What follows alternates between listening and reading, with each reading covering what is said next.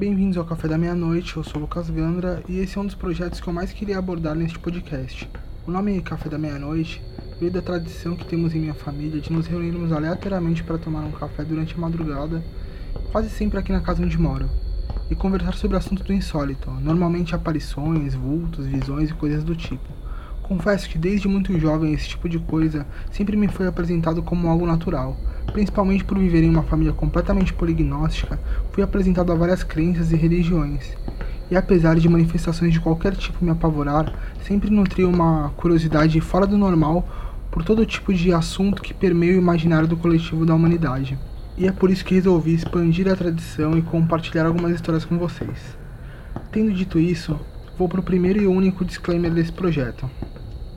De forma alguma estou aqui para declarar se o sobrenatural existe de fato ou não, mas partirei do princípio que toda experiência relatada por algum familiar meu, convidado ou ouvinte é verdadeira e que de alguma forma impactou em sua realidade ou seu círculo de convivência. Sendo assim, peço que você ouvinte, independente de sua crença ou descrença, faça o exercício de ouvir os relatos com a mente aberta e tentando absorver o conteúdo através da vivência de quem relatou para uma melhor compreensão, a fim de evitar pensamentos preconceituosos ou ofensivos.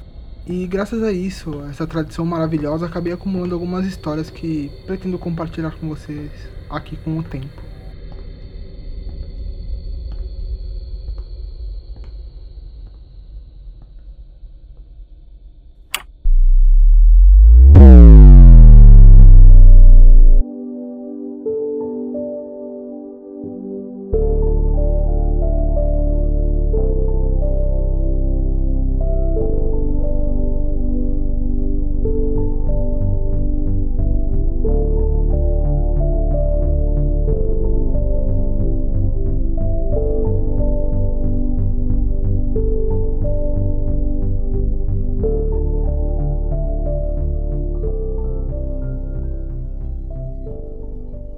Bem-vindos ao Café da Meia-Noite. Eu sou o Lucas Gandra e hoje a gente vai falar um pouco sobre umas capirotagens aí.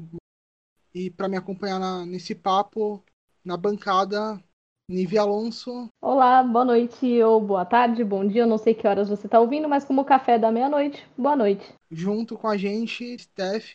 Olá, pessoas. Uma boa noite para vocês, né? Assumindo, como a Nive falou, que é um café da meia-noite. Estou é, aqui para falar, como o Lucas disse, sobre as capirotagens nossas do dia a dia, coisas estranhas ou não que já aconteceram com a gente. Eu provavelmente vou ser a cética chata da parada, mas isso não significa que eu não tenha causos que nem eu mesmo sei explicar até hoje. Então vamos começar. Eu vou puxar aqui a primeira. É, eu vou. Eu vou puxar uma das que eu acho mais estranhas da minha família. É, e vou deixar as minhas para outros episódios, mais pra frente. Que as minhas são um pouco mais cabulosas, mas. É, essa em particular é uma que eu gosto bastante. Minha família veio de Portugal, como metade das famílias aqui do, do Brasil. E eu tive o prazer de conhecer a pessoa que veio pra cá, né? Minha tataravó faleceu aos 97 anos. E ela veio pra cá com 9 anos em 1912. Mas antes ela veio pra cá, onde ela morava. Ela morava numa, numa vinícola é, em trás dos montes. Ela tinha alguns irmãos, não lembro quantos, mas tem um especial que é, que é importante pra essa história.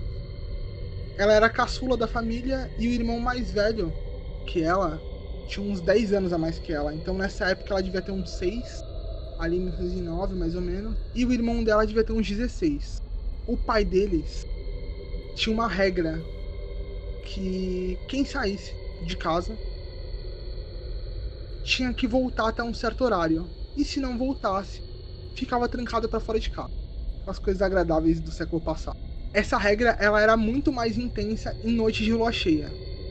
E ninguém sabia porquê, mas o o pai dos da minha tataravó, é, ele sempre enfatizava que saio em noite de lua cheia, tem que estar em casa antes das 8 horas, senão ia dormir do lado de fora.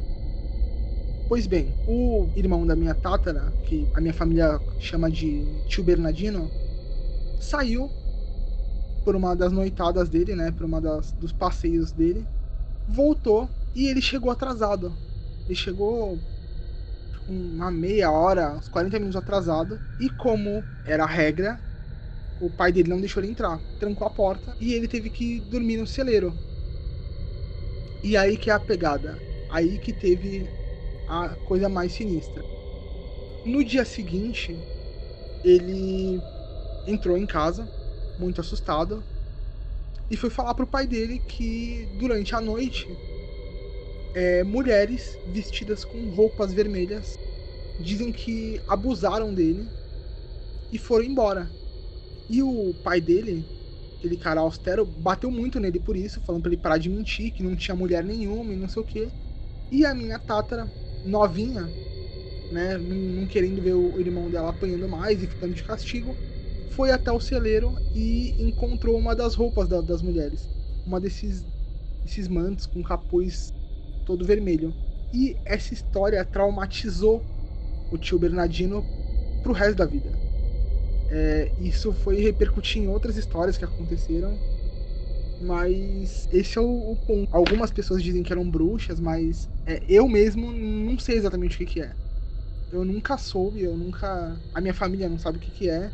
E eu nunca ouvi falar de nada desse tipo que tivesse rolado assim.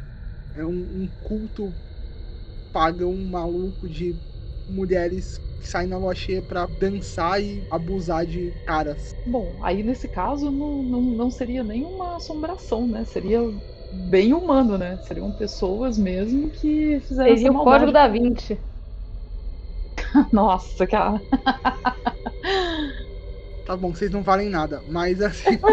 é... Vocês são as escrotas. Ninguém mas... aqui vale nada. Mas o... o. O que eu tava dizendo é que. É, isso é estranho até pra época, sabe? Tipo. É... Sim, demais. Ah... Isso teria acontecido mais ou menos em que, em que ano, o Lucas? Você tem uma ideia? Foi 1909. Poxa, início do século XX, né? Exato. Ele tinha 16 anos e a minha tátara tinha 6. Nossa, cara. Que bizarro, velho. A sua tátara lembra de alguma coisa ou vagamente? Não, agora ela está morta, mas.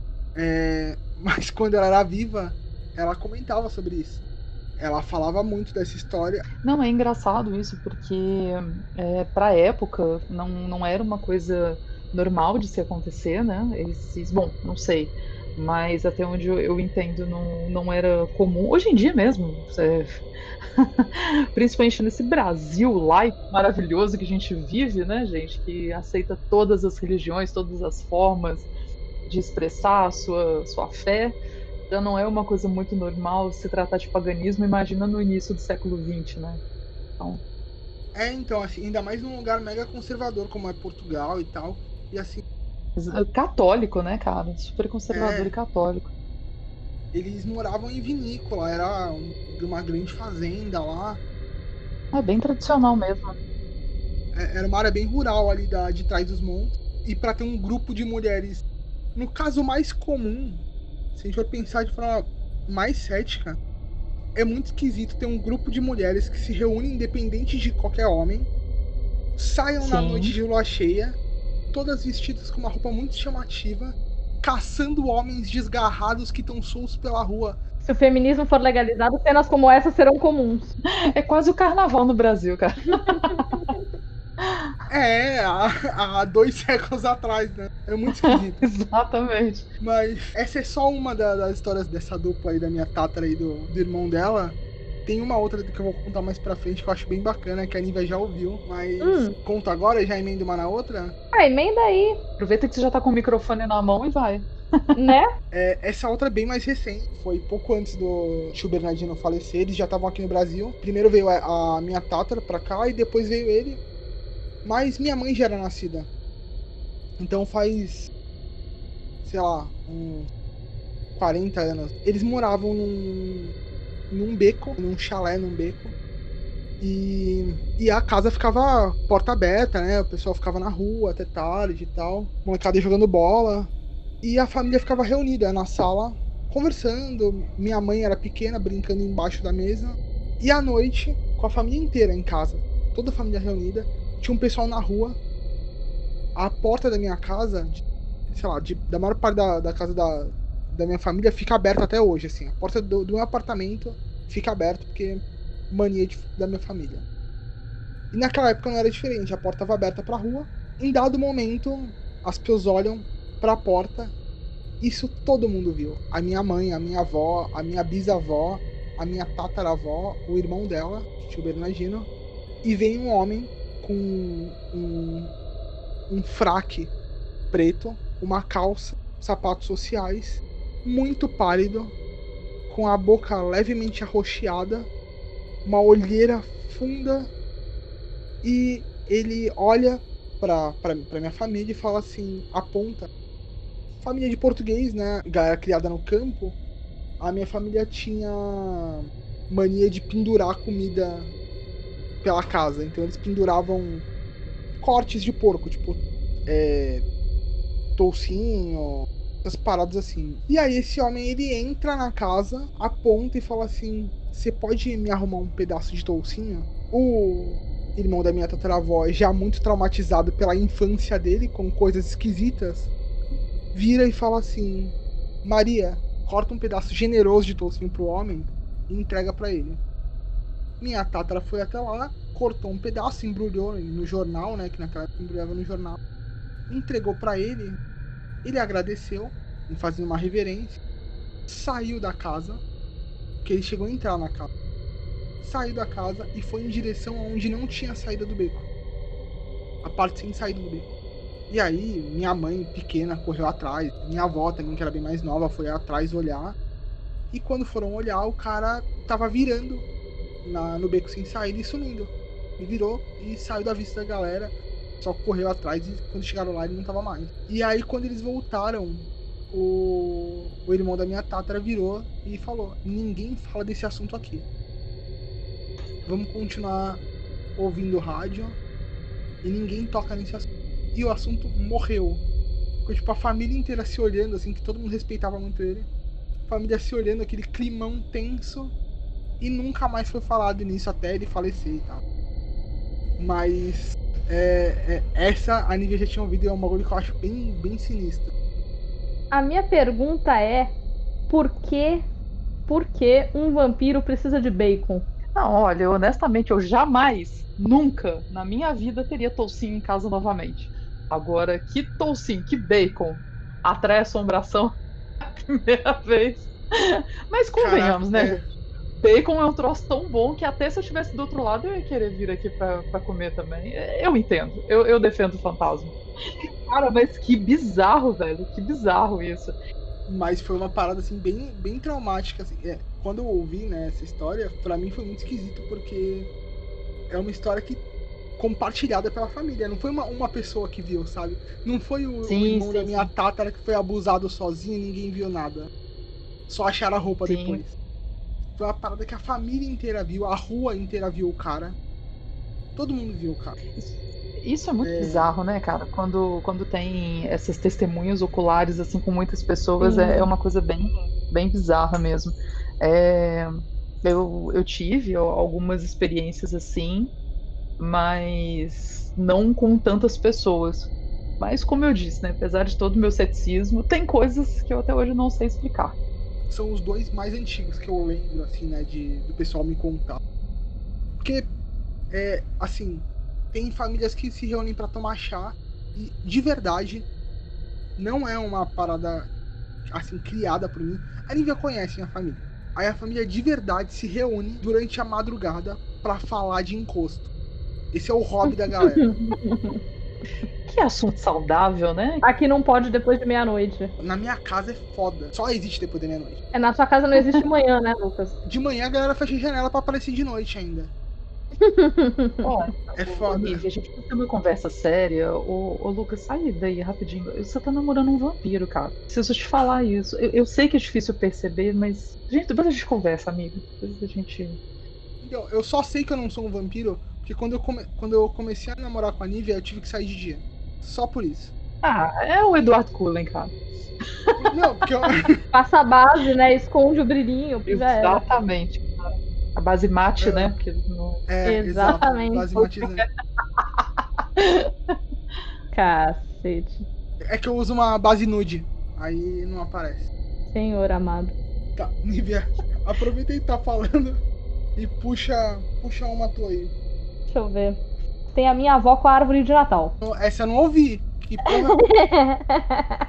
Caralho, tu, tu tinha uma história que tá escondendo de mim que, pô, eu vou descobrir agora?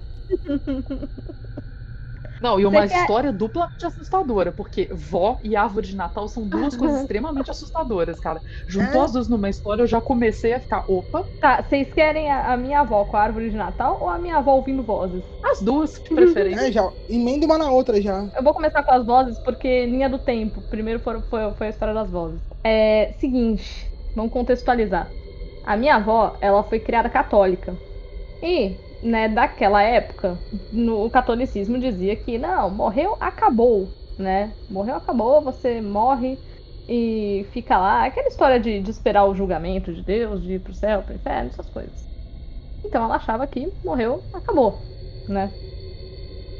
Só que assim, é, hoje ela não acha que morreu, acabou. E assim, teve, teve um, um momento em que, em que né, essa, essa opinião dela mudou. Um belo dia ela tava sozinha na cozinha. E ela não sabe explicar assim o que ela tava fazendo, nem nada. Mas ela tava. Eu acho que ela tava fa- fazendo alguma coisa sentada. Ela não faz muita coisa sentada. Então devia ser tipo feijão, alguma. separando feijão, alguma coisa assim. E aí, é, ela começou a ouvir uns balbucios ou balbúcios, acho que é balbúcio que fala. Assim, do lado da, da, da orelha dela. E não tinha ninguém. Ela virou, olhou, não tinha ninguém. Chamou meu avô, né? Ok. E ela ficava, como assim tu não tá ouvindo? Tá aqui. E eles procurando a pessoa e nada. E ela ouvia, tipo, é, essa voz e isso foi mexendo com ela, foi deixando ela nervosa. Num, até que num dado momento ela começou a chorar, a voz parou. Hoje ela acha que ela devia ter ouvido essa voz, porque ela teve um irmão que morreu. É, e quando ele morreu, ele morreu de, de câncer na garganta, se eu não me engano. E ele não conseguia falar direito. Então hoje ela acredita que era esse irmão tentando falar com ela ali naquele momento. Não sei por que naquele momento, ela tava suave antes e aí ele começou a tentar falar. Mas, assim, minha avó até, até tenta falar o que, o que, que ele tava tentando falar, mas não sabemos, continuamos sem saber. E essa é a primeira história da minha avó com vozes, que esse foi o momento decisivo em que, não, tem que ter alguma coisa. Ela decidiu que tinha que ter alguma coisa porque ela ouviu de fato e ela tinha certeza que, que era alguém. Então, eu só, eu só queria. Oi. É, rapidão, an- antes de você emendar na próxima, é, já só dando uma parada por aí. É, é a tua avó paterna ou a avó materna? Avó materna. É só pra. É só pra, pra manter distância. Não, avó materna, Lucas. Que não, eu já não legal, visito cara. mais. eu já- Pessoa legal. Visita, Lucas. Oxi. Caraca, a, a véia ouve os encostos, caraca. Não quero mais, e ela nem é das macumba. Se ela ouve encosto vez. das macumba, bota mó fé, mas não, que? Pensa assim, se ela ouve, ela sabe aonde tá. Pior é a gente que é surdo, que não sabe onde tá, e pode estar com o encosto aqui, ó, sentado no nosso colinho sem saber. Então, mas aí é que Mas tá. aí eu quero. Mas aí é, alguém, eu não sei que, Quê? eu não sei se foi, eu não sei se foi Que Deus. Você deu um encosto no teu colo, não entendi. Não, não, então eu vou explicar, eu vou explicar. Eu quero não saber, eu vou explicar o que acontece. Eu não sei se foi Deus, Confúcio ou Einstein que falou que a Caralho. ignorância é uma benção. A ignorância é uma benção. Pode ter sido Morgan Freeman também. É, e assim, eu, eu, quero, eu quero não saber dessas coisas. Já dizia o grande filósofo Entendeu? Clóvis. Exato. É, eu, não, eu não quero saber se tá aqui ou não. É, ent- então. É, e assim, se é uma pessoa que ela já vê, que já é recorrente. Assim, ah, foi, foi só uma vez, o demônio precisa de só uma vez. Então, assim, não é precisa de muita tentativa. Lucas, por que uma entidade maligna desse porte teria interesse numa senhora que estudou até a quarta série? E por que, que o, te- o irmão dela ia falar com ela enquanto ela tava escolhendo feijão e nem quando ela tá rezando? É, porque foi o momento que pra minha irmã conseguir. Entendi. Ele tava gritando, aí um momento ela deu uma brisada assim nos feijão e deu match no. No. Ah, sei lá, eu sei que. Uma radiação fala... intelectual, sei lá. Uhum, tá legal. Ai, tem mais da minha avó, Lucas. Não tem só essas duas, da, da, da voz e da árvore de Natal. Tem uma outra também. Mas é, é que aí talvez eu não que, eu não sei se eu quero saber, não, porque é não, muito perto aí sim. de mim, essa galera. Você, você quer sim. É, aliás, essa, essas duas que eu vou contar agora, né? Porque elas são rapidinhas, assim, né? São episódios rápidos, não é nada muito tenso. É, elas foram em períodos de tempo próximos. Assim, é, menos de cinco anos uma da outra. Um incidente, um incidente do, não, do outro. Ô, Nível, não, não, não. Porque hum. a gente tá namorando há cinco anos e não tem encosto lá. Tu me chamou pra uma casa que tem encosto, Nívia? Sim. Você tá querendo conversar? A gente vai ter que chamar. É normal lá, é normal lá. A gente tá tudo você escondeu dela que você era um vampiro e andava peladão por aí. É. Precisamos atentar aos fatos aqui agora. é, pô, você veio com esse, com esse rolê de vampiro doidão? E aí? Não, não, vai aí, fala aí agora. Agora quem, quem te impede? Quem te impede aí, né? Então, eu só não. Mas... das que eu vou mencionar agora, é que eu não lembro qual que veio primeiro e qual que veio depois. Mas é o seguinte. É, não, mas aí foda-se, foi há pouco tempo, não importa também. Não foi há pouco ordem. tempo. Caraca, Lucas, você não entendeu. Não foi há pouco tempo. Elas têm ah. Menos, menos de cinco anos de intervalo, uma da outra. E não de agora ah, pra trás. Eu ah, era tá. criança. Ufa, ufa. Então tô tranquilo. Então tá beleza. Tá então já, tá já prescreveu. da tua bisa. Não, porque aí já, já prescreveu o encosto. O, porque ah. o encosto é que nem crime, ele prescreve. Aham, uhum, entendi. Ah, que bom. Anotem aí, ouvintes. Eu também não sabia disso. Mas, vai aí, Ai, meu fala Deus. Aí. Olha só. Então, eu vou começar com a da árvore de Natal, porque. Putz, tem mais além da árvore de Natal. Caraca, eu tô lembrando de tudo Nunca tem mais. Só enquanto vocês estão falando, eu já lembrei de umas quatro aqui também. Então, Ou seja, esse tô... vai ser o episódio 1. A gente vai ter que gravar o episódio 2. Não, ó, tem duas da minha avó lendo jornal. Quando eu era pequena, até hoje, né? Minha, eles recebem o jornal em casa, meus avós. E, e, eles ficam lá, sei lá, das 8 às 10 da manhã lendo jornal, né? Porque eles leem o jornal inteiro. É... Aí tem uma que é super rápida, mas é bem tensa, que minha avó tava lá lendo jornal. E aí, do nada, a cadeira do lado da minha avó foi puxada e a almofadinha abaixou. Minha avó olhou, falou: Eita, quer ficar aí? Fica, só não incomoda. E foi assim, essa é a história. E agora seu, seus avós têm um hóspede encosto na casa de vocês? Na casa dela? Talvez, talvez tenha sido esse o momento. Ô oh, porra, Nívia, que... mas aí prescreve se tu colocar pra fora. Se tu convidar, ele fica pra sempre. Eu já senti Caraca. nessa cadeira do encosto. Que tua não avó é mais a mesma... Não, não, não, não é mais a mesma mesa nem a mesma cadeira. Ah, Talvez ele tenha ido embora junto com a mesa. Então passou pra frente. No meu parco conhecimento movelístico, toda cadeira tem encosto. O que não tem é banco. Ah, não. Soltaram a Steph, agora já era. A Steph é, é, a nossa, é uma participação dupla, que ela é, é uma mistura do. Ela é a nossa versão do Keller. Ela é a nossa versão do Keller o, o Eduardo Spor do Jovem Nerd. Por que o Eduardo Spor? Porque ele faz piadas iguais a ela. Ah, tá, ok. Se o meu namorado fala que eu tenho essa qualidade também, que eu sou bem parecida com ele. Todos os tweets, inclusive com as piadas maravilhosas dele, ele me marca e fala, cara, foi você que escreveu isso. Não, não sou tão genial assim. Entendi. Não, então, você é o nosso Keller. Tudo, tudo começou com o vozeirão, né? Eita, Lele. Oi, casados. não bastava eu copiar o Andrei no, do Mundo Freak, eu tinha que ter meu próprio Keller. Aí eu falei, não, preciso de alguém com uma voz. Preciso de alguém com uma a voz do. A voz feminina do Saruman. Alguém que vá. Nossa! Aí eu me senti agora extremamente elogiada. Pô. A gente vai combater o Keller com o Keller. Né? Eu quero com o Keller. Vou fazer até uns dread agora. Aliás, inicio aqui a campanha do Keller no Estranho Cast. Olha aí, hein? Keller com Keller. Cara, o Keller tinha que montar um podcast só pra ele. Eu Ele colocaria tem, a? Keller. Ah, é? Mas não tem um nome tão bom quanto eu daria. A Lá Keller vem. Podcast. Puta que pariu. Ah, não. Cara, nossa, ia ser muito foda, cara. Ia ser muito foda. Eu, eu queria falar que é, eu já faço, já faço audiodramas de, de RPG.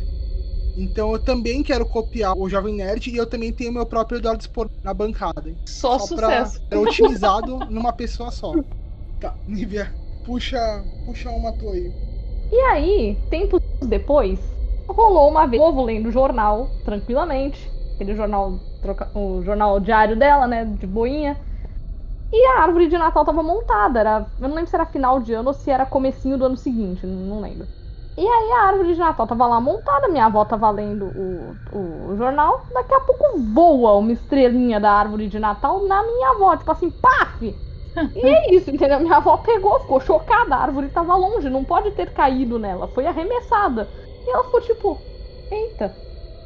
Foi lá, colocou a estrelinha de novo e deixou. Era uma estrela cadente, cara. E aí tem essa, essa última que eu ainda era criança também. Eu estava na sala vendo televisão e minha avó estava limpando a casa. Aí ela foi limpar o alpendre da casa, né? O alpendre, pra quem não sabe, é uma espécie de hallzinho que dá pra rua, né? Aí ela foi limpar aquela parte da casa, né? E pra varrer ali, ela abriu o portão pra jogar a sujeirinha pra fora, né? Pra jogar o pó pra fora. Ali era uma parte que tem umas plantas e tal, então de vez em quando tinha, tinha o pó que vinha da rua, né? E tinha, tinha coisa de planta e tal. Foi, varreu, né, pra fora e ela aproveitou e foi varrer um pouco a calçada, né? Pra não ficar assim, nada, nada acumulado, nada esquisito.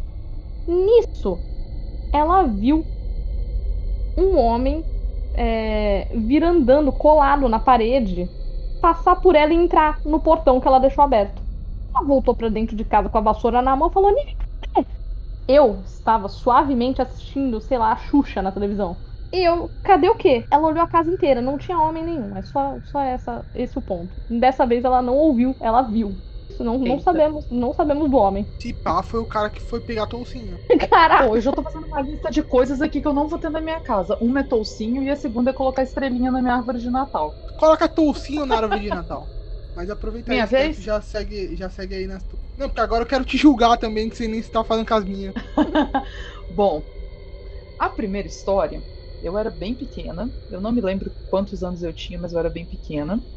E os meus avós, assim como a minha tia do meio, eu acho, a, a minha mãe tem mais duas irmãs. E essa minha tia do meio, ela morava né, nessa casa com os meus avós, ficava em frente da nossa casa. É, ela estava de mudança na época para o Espírito Santo.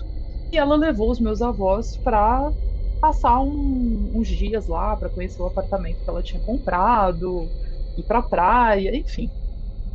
E pediu para que eu e a minha mãe dormíssemos lá na, na casa deles para poder tomar conta. Essas coisas de família, de bairro, enfim. Não era uma casa muito segura, mas a gente foi para lá. É, tinha um- uma, uma salinha que tinha um, um sofá com um sofá retrátil, que era tipo um que virava cama. E eu tava sentada lá vendo TV. E a minha mãe foi na cozinha fazer pipoca pra gente, alguma coisa assim. É, logo fre- na, na saída para essa salinha tinha um corredor. Pro lado esquerdo iria pro, pro, pra sala e pro quarto da minha tia. E pro lado direito era a copa, o quarto dos meus avós, a cozinha que minha mãe tinha ido. E eu tava sentada assim, estava a televisão e do lado da televisão a porta. E de repente eu vi passar claramente, e eu tenho essa imagem assim, muito clara na minha cabeça, eu vi passar um vulto escuro pro lado da, do quarto da minha tia. Depois eu vi passar um clarão.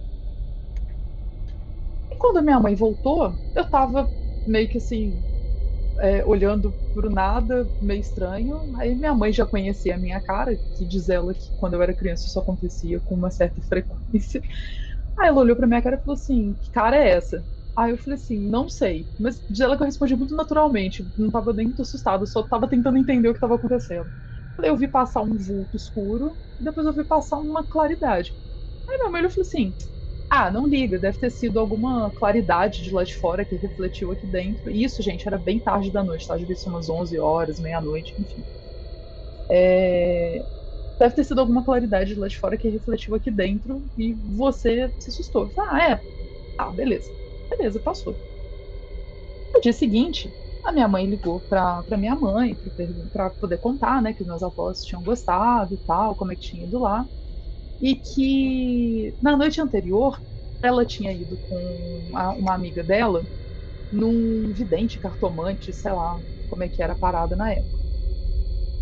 E abrindo um parênteses aí para uma informação muito importante, a minha tia era para ter nascido como, como gêmeos, ela e um outro menino.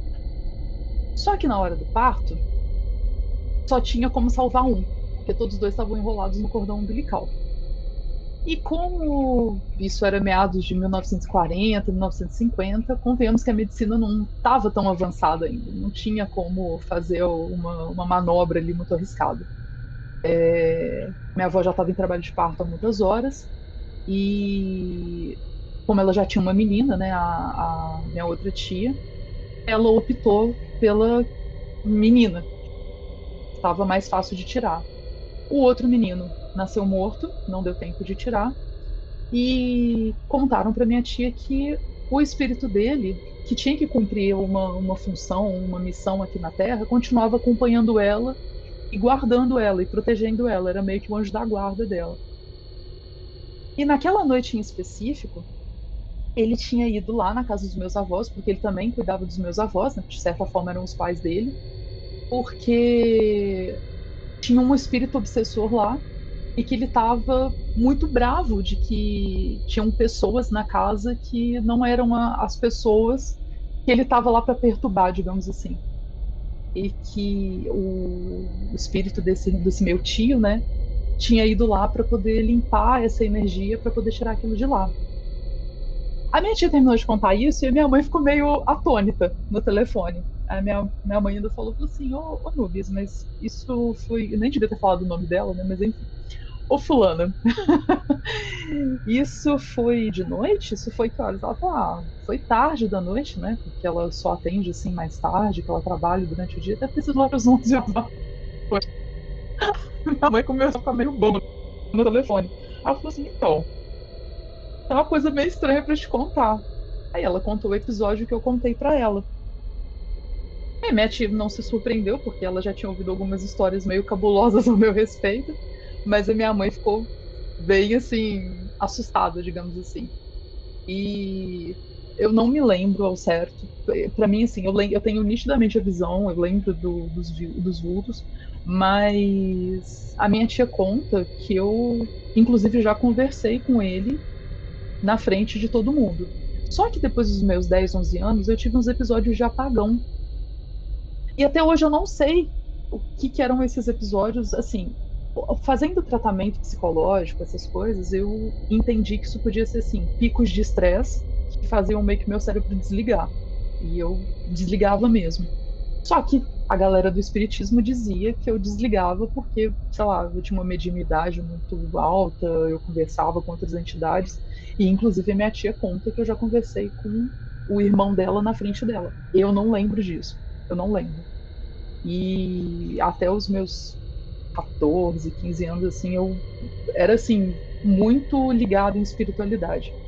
Aí aconteceram umas paradas aí, chegou a adolescência, que eu meio que chutei o balde, aí a gente tem aquela época ateiazinha, aquela época que você fala, não acredito mais em porra nenhuma, não quero saber de mais nada, e tereré, e parará.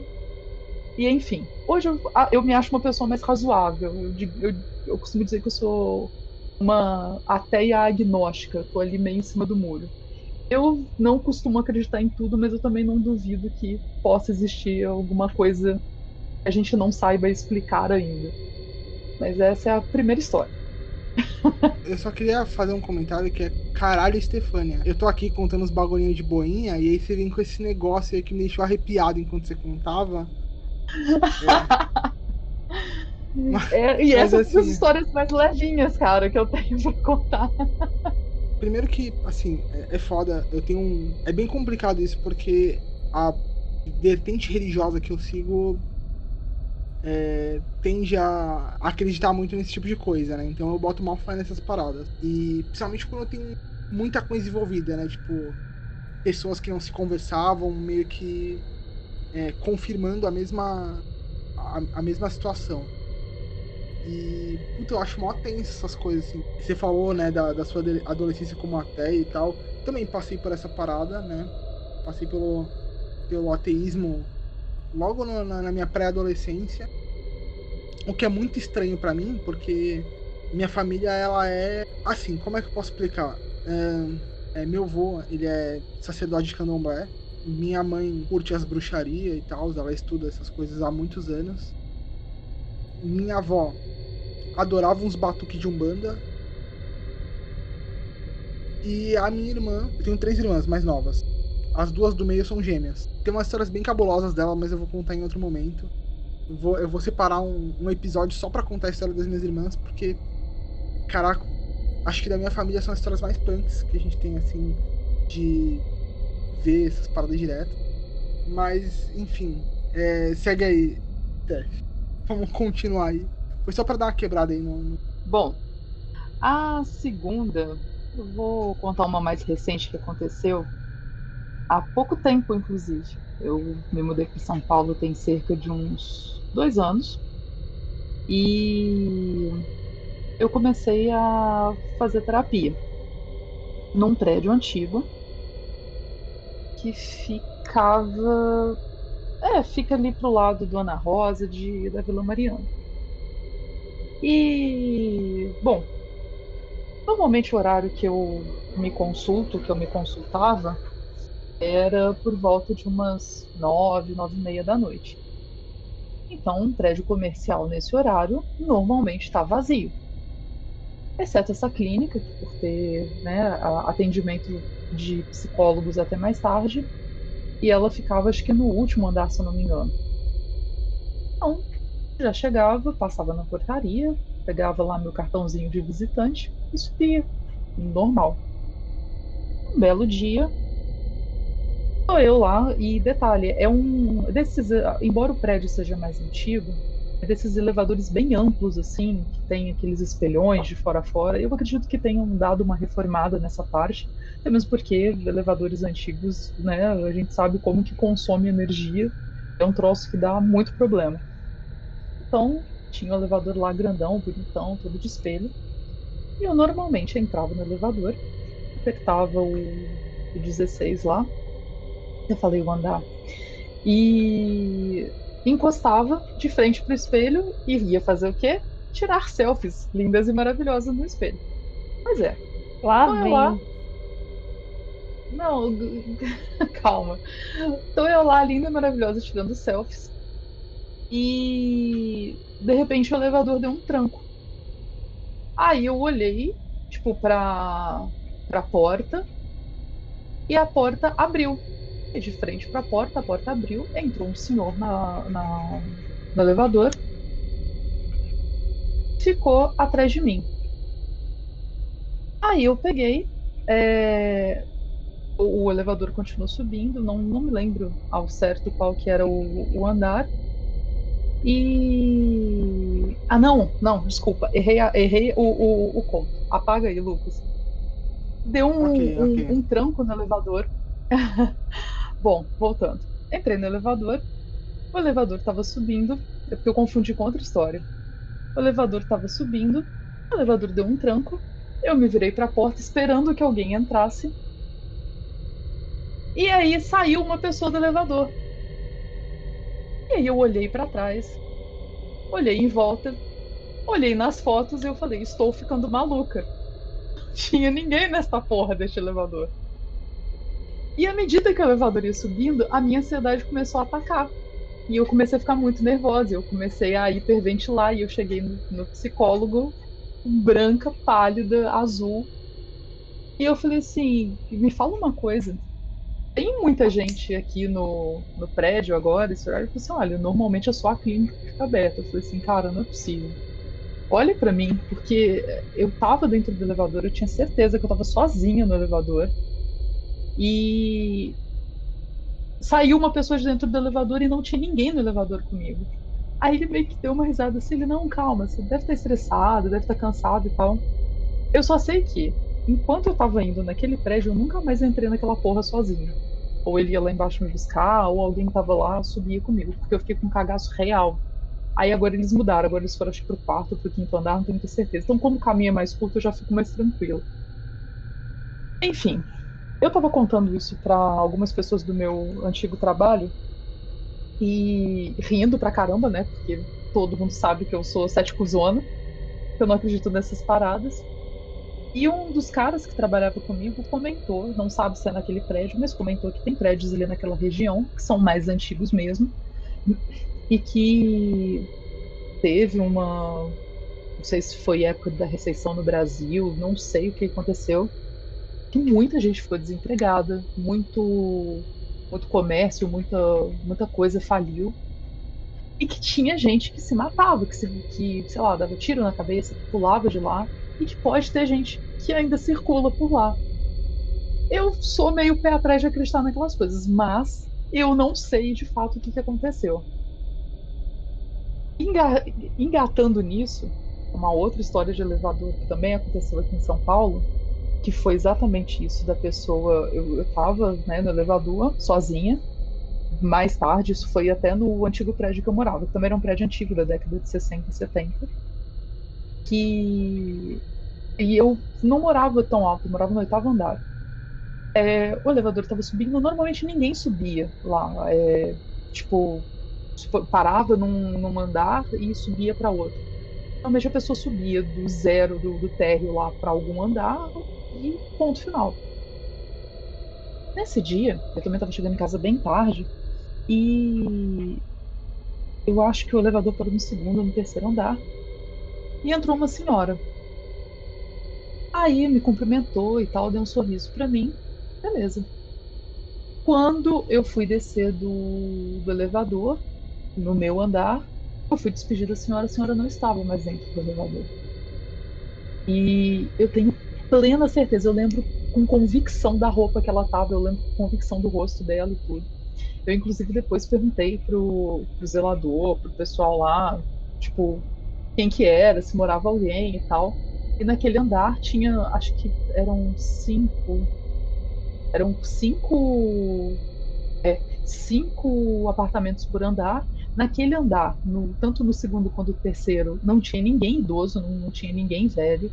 É, com a descrição que eu tinha que eu tinha dado para ele da senhorinha e tal, baixinha, gordinha, de cabelinho é, aneladinho e tal. É, não tinha ninguém no prédio assim, e aquele zelador já era zelador lá há mais de 10 anos. Não tinha ninguém. Ele conhecia todo mundo, você falasse o nome, você falasse a descrição, ele sabia todo mundo onde morava, em qual lugar. Não tinha ninguém.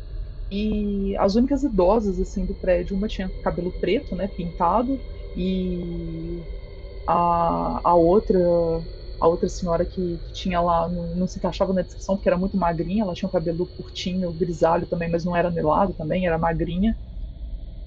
Enfim, são duas histórias de elevador que daqui de São Paulo de pouquíssimo tempo que eu não faço ideia do que, que pode ter acontecido. Eu atribuo isso a a estar cansada, a estar estressada, a ter tido alguma alucinação, porque realmente não sei o que, aconteceu. Primeira coisa que se desculpa de quem, de quem tem cagaço.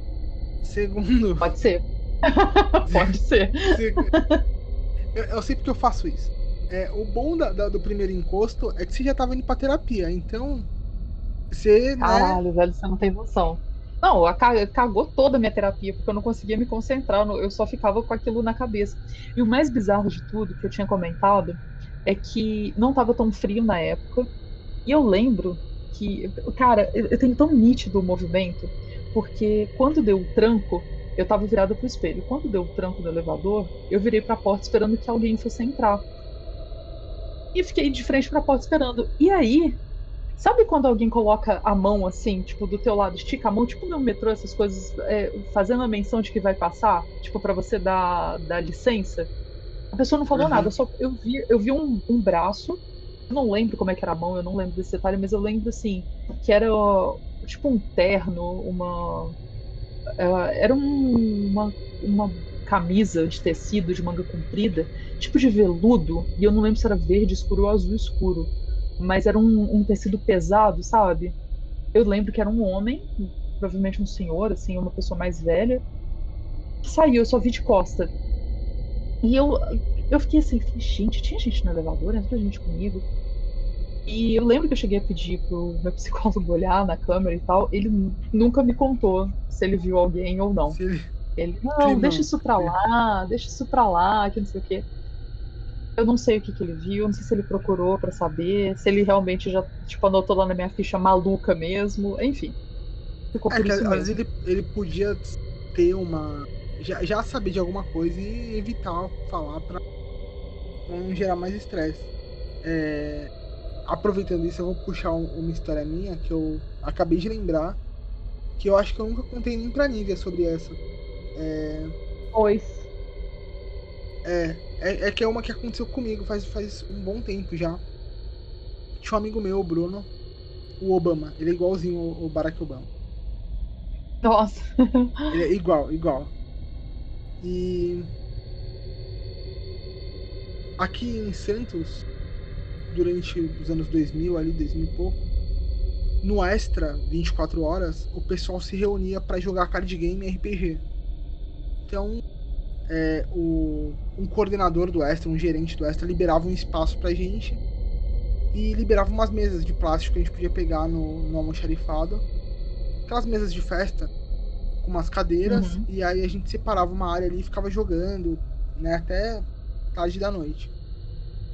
Aí um belo dia, é, eu acabei pegando amizade com o pessoal lá e acabei ganhando a chave do almoxarifado para poder abrir lá. Algum, algumas pessoas tinham a chave para poder pegar as cadeiras e eu era uma delas.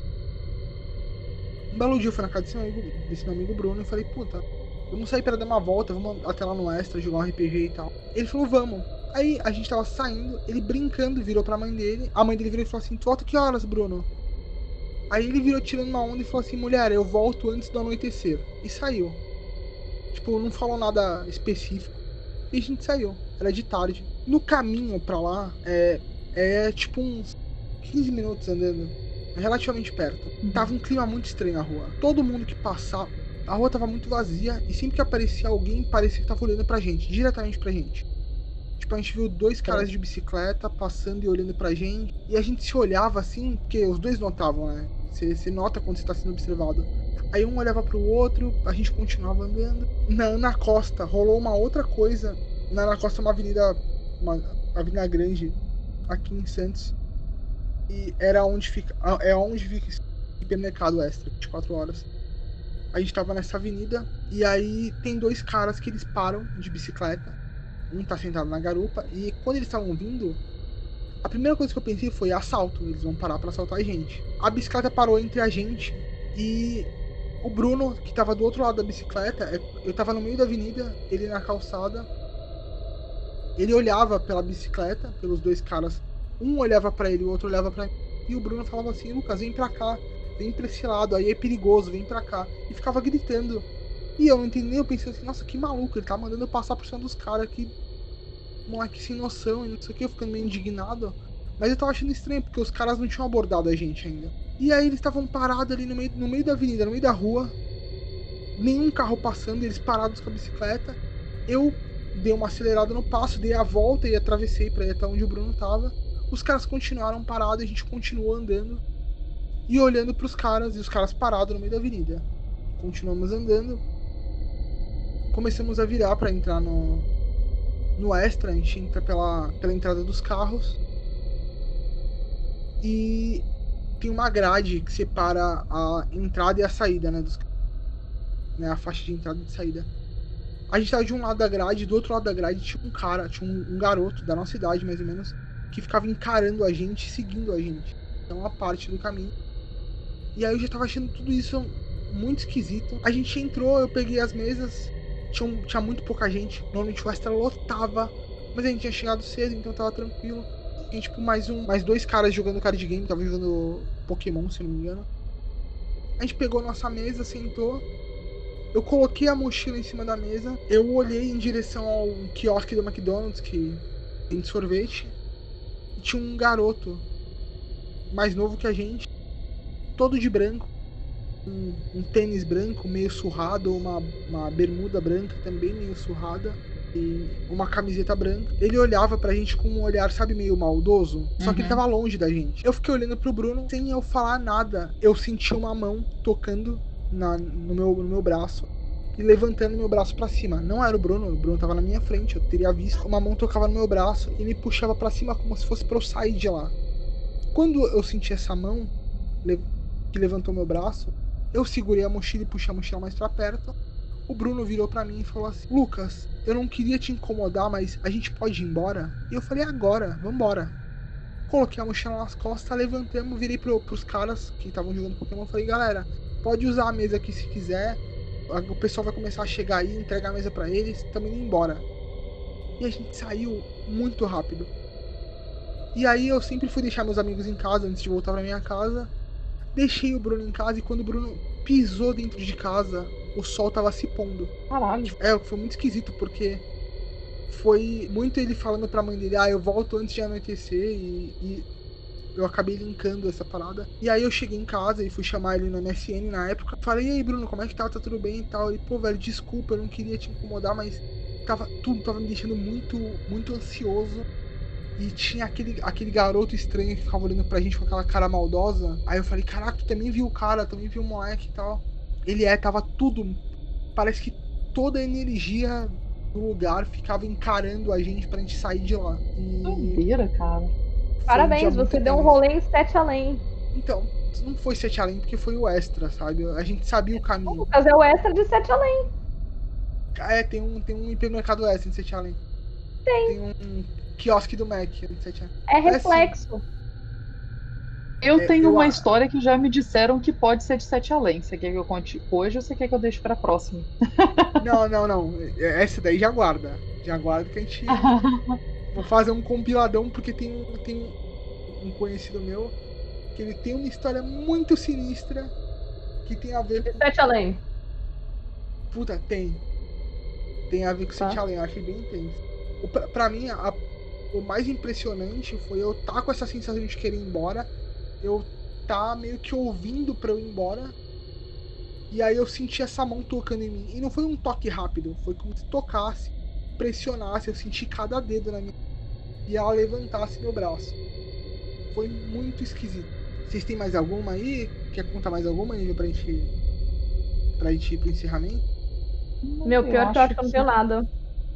Eu vou pra, pra uma última aqui, só pra gente comentar e depois a gente. Vamos pra da casa do Matheus então, vamos pra classe. Não, Não? deixa pra uma Você- próxima. porque- Não, é porque ela é tensa. Eu acho legal deixar pra uma próxima, a gente fazer um acúmulo de histórias tensas pra uma próxima. Tem algumas na casa do Matheus que são bem tensas pra mim. Tanto a de dentro da casa quanto a do. quanto a do. da rua. Deixa eu falar uma que foi bem suave, pra gente terminar legal, terminar tranquilo. É, eu, vou, eu vou dar um contexto geral aqui. Eu, há pouco tempo atrás, há alguns anos atrás, eu morava num bairro aqui de Santos chamado Jabaquara. É um bairro bem, bem ruim. E assim, é, eu tiro uma onda que eu falo que eu fui abandonado pela minha família, porque foi, foi engraçado. Mo- Morávamos todos na, minha, na, na casa lá. Um amigo meu morava com a gente. Ele tava. é, a família dele tinha, tinha ido pro, pro sul.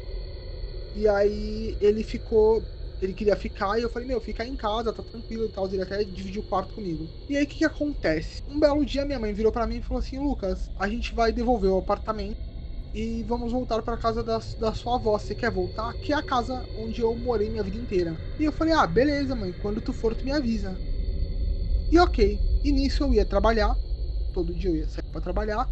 Depois do trabalho eu ia pra casa da Nívia. E um belo dia eu cheguei em casa e tinha um bilhete na mesa da minha mãe falando assim: Filho, voltei pra casa da sua avó.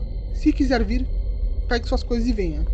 E eu fiquei numa sinuca de bico, porque eu não, eu não tinha grana pra pagar o carreto. E eu tinha perdido, tá ligado? A oportunidade de eu ir porque eu tava na casa da Nívia. Aí eu falei, ah, beleza, então eu vou ficar com o apartamento aqui enquanto a gente puder. Tá tranquilo, eu vou ter uma experiência morando sozinho. Pior período da minha vida. Nesse apartamento ficou eu, o meu amigo e o meu padrasto. E aí um belo dia a gente tava na cozinha conversando, a casa tava bem mais vazia, né? Tinham menos móveis. E a gente tem mania de pendurar a sacola do pão na no encosto da cadeira. Sabe? Normalmente as cadeiras da cozinha tem tem uma pontinha ali no encosto, a gente pendura ali deixava a sacola de pão ali. E aí a gente conversando, no meio da conversa eu virei e falei assim: eu acho que eu vou comer um pão. E estiquei a mão. Antes de eu tocar no pão, na sacola, a sacola deu um pulo de uns 10 centímetros para cima. Todo mundo se olhou, climão na cozinha. O meu, padrasto, que é o. É, consegue ser mais cuzão que eu, virou e falou assim: Gente, eu vou dormir, boa noite. E saiu andando. O meu amigo Daniel é, virou e falou assim: Você viu isso? Eu falei: Vi. Eu acho que eu não quero mais pão. Aí o Daniel virou e falou assim: É, mas tem que olhar porque pode ser um rato. Se fosse um rato, ia ser pior do que fosse um encosto. Por sorte era o demônio. Ele olhou lá e não tinha como ser um rato, porque não tinha como um rato escalar a cadeira ali e, e entrar na sacola de pão. Mas. Sim, mas não era um rato. O lance é que não era um rato, era o demônio ali. A sacola devia ter uns 10 pães, subiu uns 15 centímetros pra cima e voltou pro mesmo lugar. Foi muito tenso, eu não comi nesse dia. Porra, nem eu comeria. É, estrelinha na árvore de Natal, tocinho e pão. Três coisas que não entram mais na minha casa. E tudo isso atrai, atrai assombração. E eu tava, meu, eu tava, fiquei muito em choque. A casa era muito, muito tensa. É aqueles prédios antigos. O prédio é muito não antigo. Me fala parece... prédio antigo, pelo amor de Deus. E, então, só que ele é um prédio que nunca foi reformado. Ele é um prédio de três andares. Eu acho que nunca foi reformado. Os moradores reformam seus apartamentos. E ele é tão tenso que para você entrar nele tem um corredorzinho minúsculo, todo escuro, com uma porta de madeira pesada. Aí você entra no corredor escuro, toca o interfone ou abre a porta entra e se dá para as escadarias do prédio. Eu acho que foi um dos prédios mais sinistros que eu morei, com a exceção do apartamento maldito do Canal 4, que foi onde minha mãe morou, mas eu vou deixar isso para um outro episódio. O apartamento ah. maldito foi tenso demais.